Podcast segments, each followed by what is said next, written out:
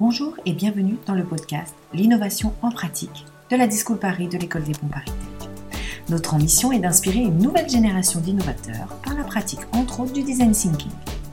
Dans chaque épisode, vous découvrirez une personnalité qui gravite autour de l'innovation par le design afin d'avoir son retour d'expérience et d'en tirer des bonnes pratiques et des clés pour innover. Bonne écoute Je suis Caroline, membre de l'équipe de la Discool Paris. Aujourd'hui, nous allons échanger depuis la baie de San Francisco avec Lou Martinez Sancho, vice-présidente de la stratégie et de l'innovation pour Keros Power. Bonjour Lou. Bonjour Caroline. Alors, merci d'avoir accepté notre invitation pour partager votre expérience avec nous. Euh, alors, Lou, pourrais-tu expliquer un petit peu ta mission chez Keros Power et un peu présenter cette, cette entreprise, s'il te plaît?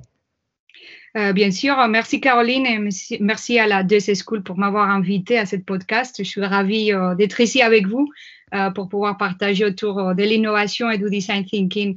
Donc, mon rôle chez Kairos, comme tu avais dit, je m'occupe de la stratégie, de l'innovation, de la supply chain et des achats et aussi du marketing et de la communication. Euh, donc, c'est une start-up euh, qui est née en 2016. Euh, c'est notre quatrième année. On, on voit vers notre cinquième année d'opération. et on est une start-up dans, les milieux de la clean tech. notre objectif est de pouvoir avoir un impact et, et, trouver des solutions des productions énergétiques sans CO2 euh, et pour ça, on développe euh, une technologie, ça qu'on appelle euh, aux États-Unis Advanced Nuclear. Ce sont des réacteurs nucléaires de nouvelle génération qui sont beaucoup plus petits et qui s'accommodent beaucoup mieux aux opérations avec les renouvelables, avec l'objectif de toujours décarboner complètement les systèmes des productions énergétiques à, niveau global. Et, avez-vous déjà sur le marché de vos technologies? Non, pas encore. En fait, euh, ce sont des technologies qui sont en, phase de, développement actuellement. Euh, donc, euh, la base des technologies que nous utilisons, tous les briques technologiques, ça date des années, ce sont des technologies prouvées beaucoup par les National Labs. C'est qu'après, l'histoire de l'industrie a fait qu'ils ont choisi d'autres technologies comme les réacteurs qui actuellement opèrent. mais on compte pouvoir être commercialisé à peu près autour de 2030 mais on, a mis en place un, processus d'itération avec euh, des démonstrateurs euh, et, euh, des, constructions de hardware qui commencent déjà de cette année, de 2021. et tous les, on a quatre itérations en fait avec qui sont en fait des échelles du produit final. Mais qui sont de façon opérationnelle, vont permettre de démontrer que la technologie fonctionne, qu'on peut la licencer euh, et surtout euh, qu'elle est cause compétitive dans un marché euh, énergétique qui est très, très compétitif actuellement. OK. Et combien de temps prend un cycle d'itération complet chez vous? Donc, en fait, ça dépend.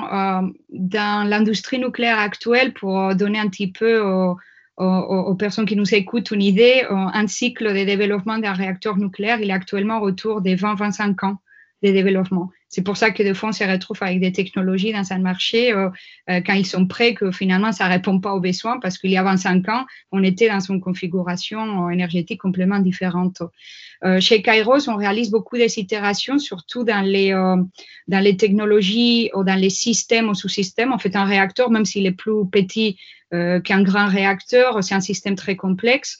donc, on réalise beaucoup des itérations pour dérisquer euh, d'un point de vue technologique, d'un point de vue sûreté, d'un point de vue coût, euh, d'un point de vue marché, euh, les technologies qui sont en TRL un petit peu plus bas. Donc, ces cycles d'itération, ils sont extrêmement rapides. C'est-à-dire, chaque quarter ou chaque trimestre, on arrive, et même tous les dix semaines, s'il faut, il y a des itérations qui sont beaucoup plus rapides. Après, à niveau du système complet, une fois qu'on a mis toutes les technologies ensemble, euh, ces itérations-là, euh, la première, on va les faire, euh, on va, elle va être mise en, route à, peu près à, l'automne 2021. c'est ça qu'on appelle ETU, c'est notre Engineering Testing Unit. C'est le système le plus simple, mais qui, qui prend déjà la plupart des sous-systèmes. Celui-là, ça nous a pris quatre ans de les développer. Euh, et là, on est en train aussi de réaliser la deuxième itération. C'est un réacteur qu'on appelle un non-power reactor, c'est-à-dire qu'on va produire de la chaleur, mais qu'il n'est pas connecté au réseau électrique. Ça permet en fait de démontrer la technologie, de réaliser des études et surtout de démontrer euh, qu'on peut les construire à un coût compétitif. Euh, cet réacteur, il verra le jour à peu près en 2026 dans l'État de Tennessee aux États-Unis.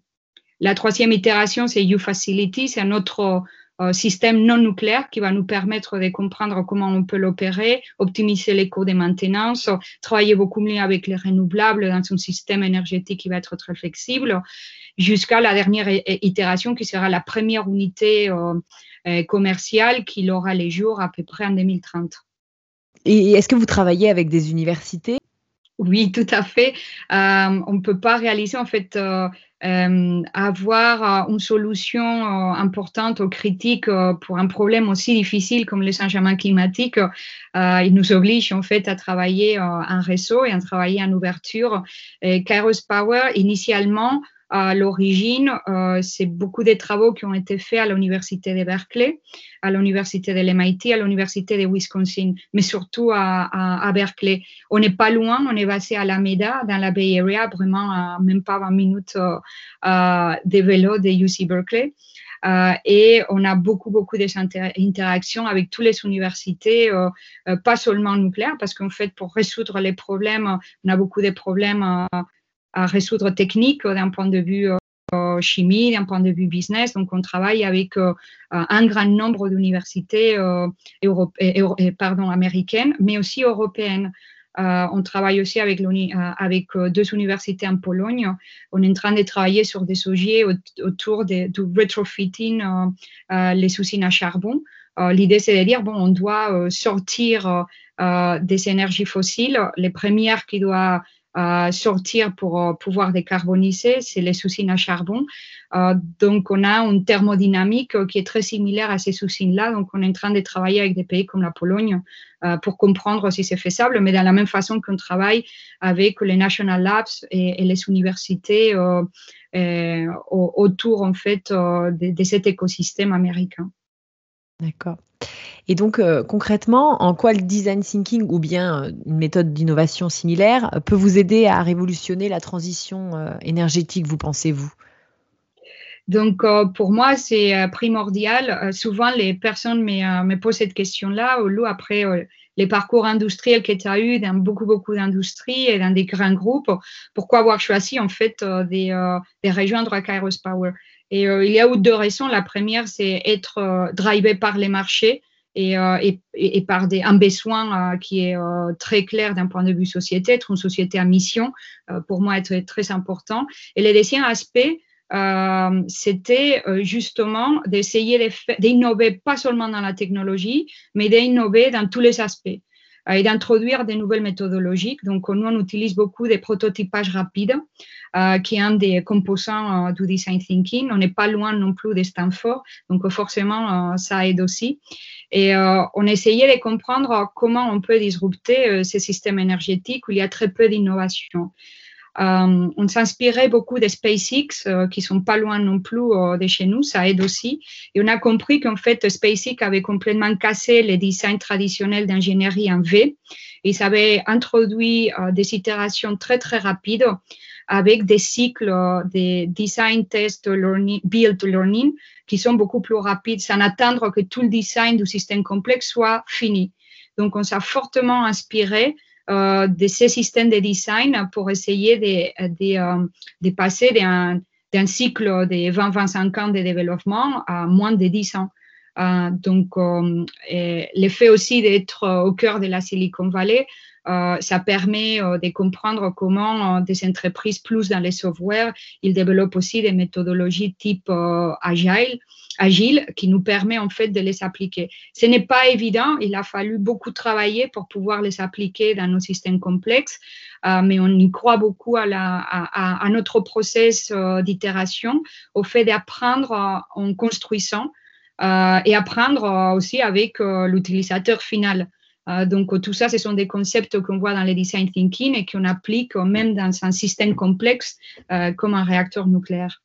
Oui, et, hum, je sais que tu as eu une expérience, donc nous on se connaît depuis quelques années parce qu'on a travaillé ensemble avec le projet ME310, on en parlera tout à l'heure, mais est-ce que tu vois une différence du coup avec euh, d'avoir travaillé en France et de travailler aux États-Unis? Est-ce que tu sens justement que le design thinking est plus imbriqué là-bas, plus facile à disséminer au sein d'une entreprise qu'en France? Ou non, c'est un petit peu pareil? Euh, je dirais que c'est plus facile euh, pour des choses, mais après, euh, je suis biaisée aussi. Je répète, on est dans un écosystème qui est la Silicon Valley, la Bay Area, où est très innovant, donc ils sont très proches de tous ces systèmes. La raison principale, c'est que je trouve que beaucoup des ingénieurs dans les formations aux États-Unis, sont beaucoup plus on hands, c'est-à-dire ils construisent beaucoup de choses. Donc, quand on leur parle des prototypages rapides, ils sont, euh, je dirais que 99%, ils sont euh, ravis de pouvoir mettre les mains à la pâte et de voir rapidement leur design, qu'est-ce que ça donne dans un prototype.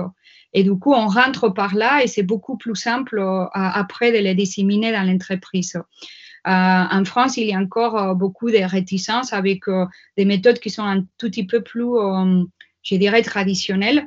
Euh, mais ça dépend aussi beaucoup de l'industrie. Il y a des industries euh, comme l'automobile, l'aérospatiale en France qui sont vraiment à la pointe, où je pense que c'est plus facile que dans d'autres industries un peu plus traditionnelles.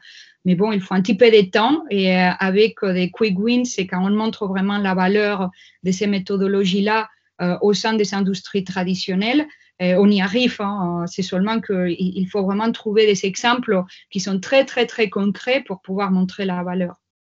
Oui, donc euh, nous, on, s'est rencontrés donc pour le programme ME310 pour euh, Spibatignol. Tu travaillais à l'époque euh, chez Spibatignol et tu avais fait un projet avec des étudiants chez à la Discool Paris, donc du programme ME310. tu peux nous en parler un tout petit peu?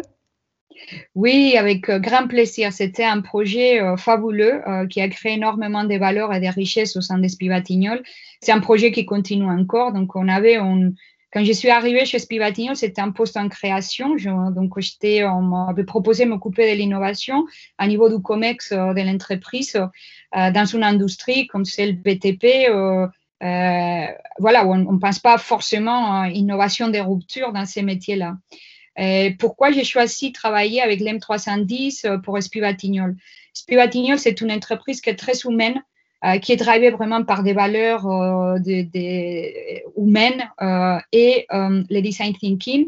Je me suis dit, de toutes les méthodologies d'innovation, probablement, c'est ça qui va leur parler de plus, parce qu'on part de l'humain, on part de l'utilisateur final, c'est-à-dire les chantiers, pour pouvoir trouver des solutions différentes. et du coup, c'est une méthodologie qui a collé très, très bien à cette caractéristique de l'entreprise de Spivatignol. Euh, l'effet euh, que euh, les étudiants du M310, la base est vraiment les études ethnographiques des terrains dans les chantiers avec les compagnons, avec les ingénieurs.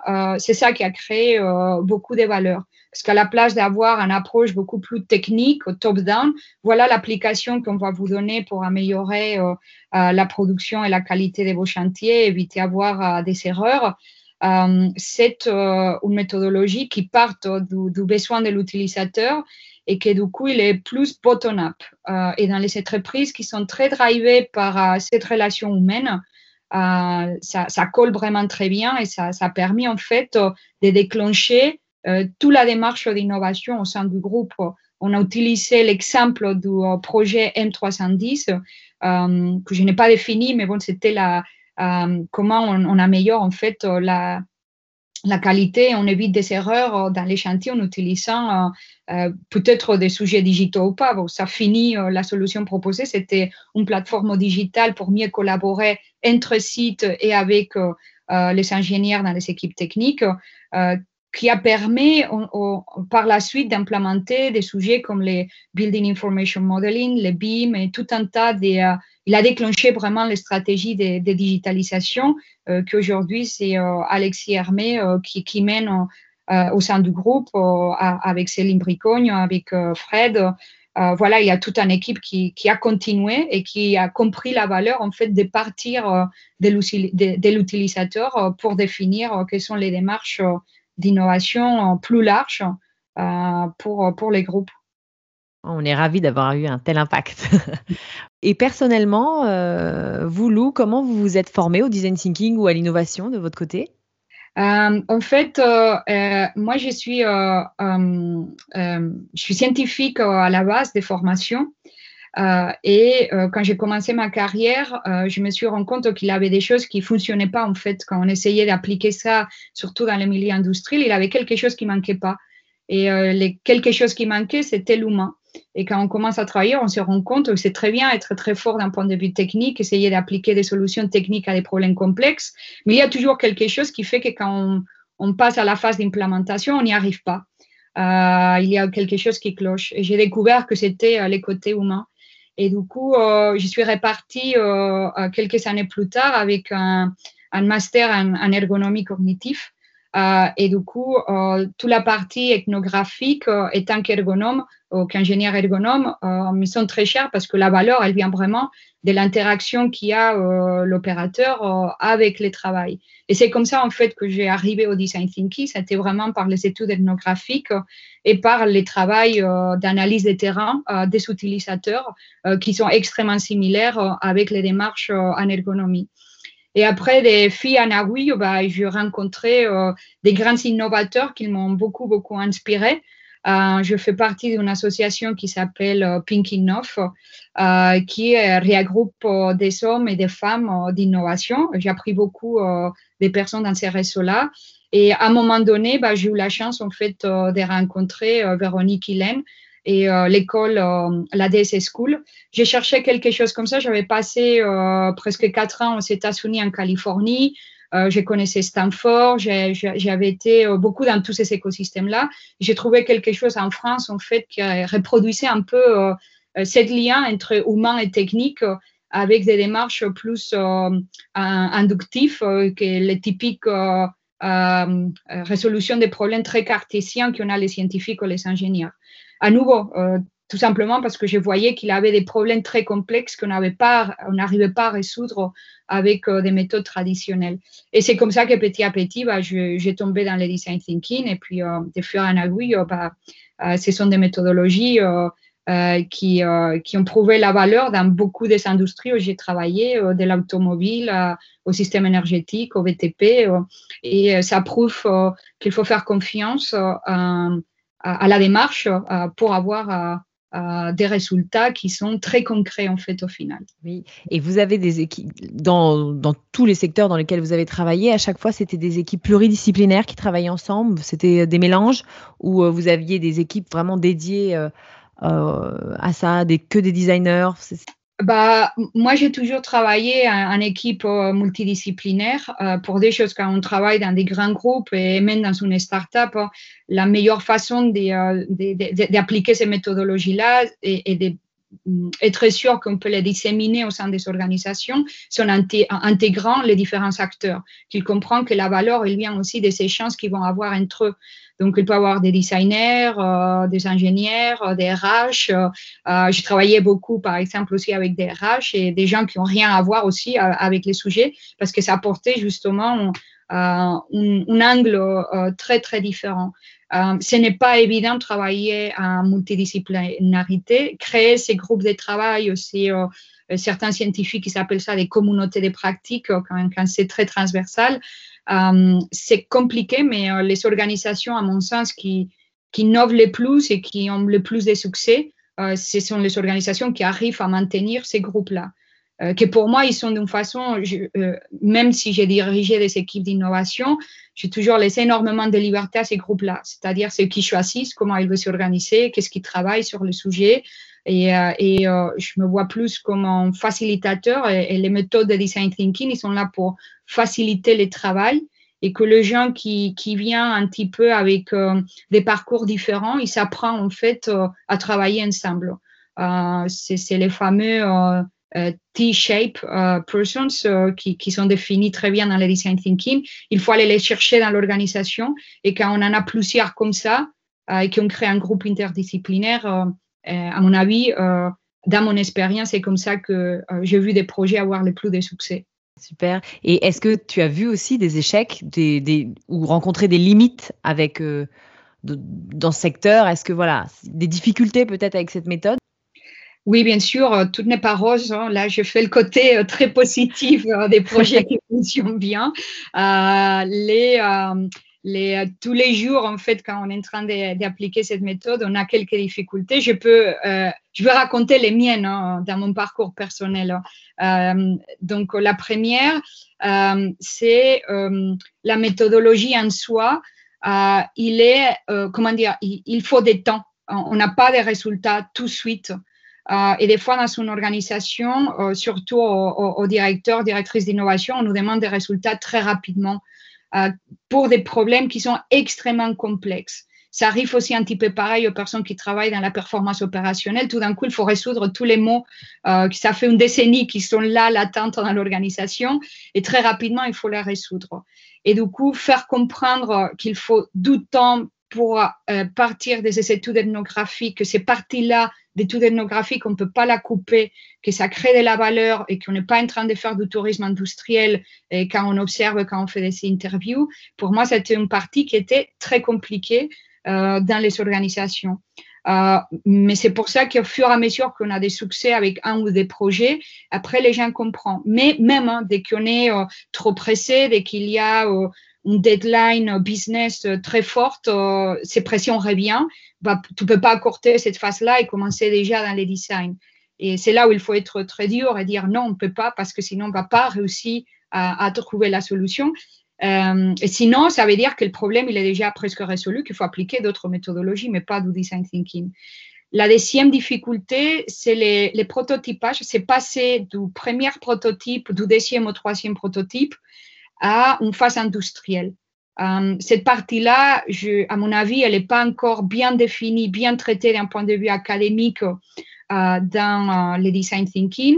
Et, les gens qui sont practitioners, en fait, qui, ont fait tous les jours au quotidien dans les entreprises, des fois, c'est un peu plus complexe de faire cette scale-up du prototype à, quelque chose qui est complètement industriel. Et ça, c'est vraiment une, difficulté, mais quel est le moment quand on passe ce projet-là aux, équipes euh, euh, PM, euh, Product Developers, qui vont vraiment faire cette scale-up? Et quelle est la méthodologie? Est-ce qu'on peut continuer à appeler ça du design thinking? Mon expérience, elle est beaucoup plus industrielle. J'étais dans des industries assez lourdes, donc pas dans des softwares, où, ça, ça a été très, très traité avec des méthodologies trip agile ou autres dans l'industrie, on est un petit peu démuni quand on fait du design thinking pour faire des scale-up du manufacturing, par exemple, à une scale qui va être très grosse. Donc, euh, moi, souvent, euh, par exemple, actuellement en Kairos, ça qu'on a trouvé, c'est on passe des, prototypages rapides à ça qu'on appelle des euh, rapid tooling. C'est on commence presque en non en parallèle, mais une fois qu'on commence à comprendre le prototype à quoi il va ressembler, on commence à mettre en place une équipe qui va développer, c'est presque la même méthodologie du, du, euh, mais appliquée au manufacturing. C'est-à-dire qu'ils vont appliquer euh, ces prototypages rapides à des outils de production. Euh, et aujourd'hui, on est là, donc il faudrait m'inviter dans deux ans pour vous expliquer si on a réussi à faire le scale-up des rapid prototype, rapid tooling à une chaîne industrielle en termes plus standardisés. Euh, ah, et l'enjeu, il est vraiment là. volontiers, dans deux ans, je, je note. je note. ça sera très intéressant d'avoir un cas concret euh, comme ça. Avec, euh, avec plaisir. Pour terminer, avez-vous une ressource qui vous a inspiré, qui, que vous voudriez partager avec les auditeurs, qui pourrait les inspirer aussi? Euh, bah, je n'ai euh, deux. Euh, il y en a plein. Hein. il y a tellement des, des, des, personnes, en fait, et des, des, des, auteurs formidables qui traitent du sujet de l'innovation et du design thinking. Personnellement, j'ai beaucoup apprécié le design thinking par la pratique. Euh, qui a été fait par vous, par euh, la DC School, par euh, Véronique Hélène et Florence Mathieu. Et la raison, c'est que c'est très pratique, comme les titres l'indiquent, c'est-à-dire on voit vraiment un processus de développement du début à la fin qui a été vraiment appliqué. et ça, des fois, on manque dans d'autres usages qui sont plus drivés par la méthodologie. Il manque des fois des, des, réalisations concrètes, surtout à nouveau quand on doit implémenter un, milieu industriel. et les deuxièmes, il y a, je vais citer George Naon, qui était l'ancien CEO d'Orange Silicon Valley, et qui a écrit un article il y a très longtemps où il explique les trois archétypes d'innovation que lui il appelle Now, New, Next, qui m'ont énormément aidé. Euh, pour comprendre pourquoi, en fait, dans les grosses organisations, on a du mal à faire de la, de la rupture, ça qu'on appelle innovative disruption, et comment on peut disrupter, en fait, dans l'archétype euh, Now, on fait de l'innovation où finalement on résout des problèmes opérationnels. C'est ça euh, qu'on avait fait avec Espivatignol. Donc, forcément, comme il y a un problème opérationnel très fort, grâce au design thinking, on a réussi en fait à trouver une solution qui est applicable à, à, une multitude de, chantiers. Mais le problème, il est opérationnel. Euh, dans l'archétype new, on va être plus dans euh, des nouveaux business models. On doit travailler beaucoup plus avec les stratégies, euh, et euh, trouver comment on fait ces idées-là, on va réussir à trouver un, nouveau marché. Et là, ça commence à être déjà un petit peu plus difficile puisque une organisation qui va vivre dans ses acquis et euh, les, CEO, la seule chose qu'ils veulent, c'est être opérationnel, délivrer les clients actuels et commencer à explorer qu'est-ce qui va venir après, ça devient plus compliqué.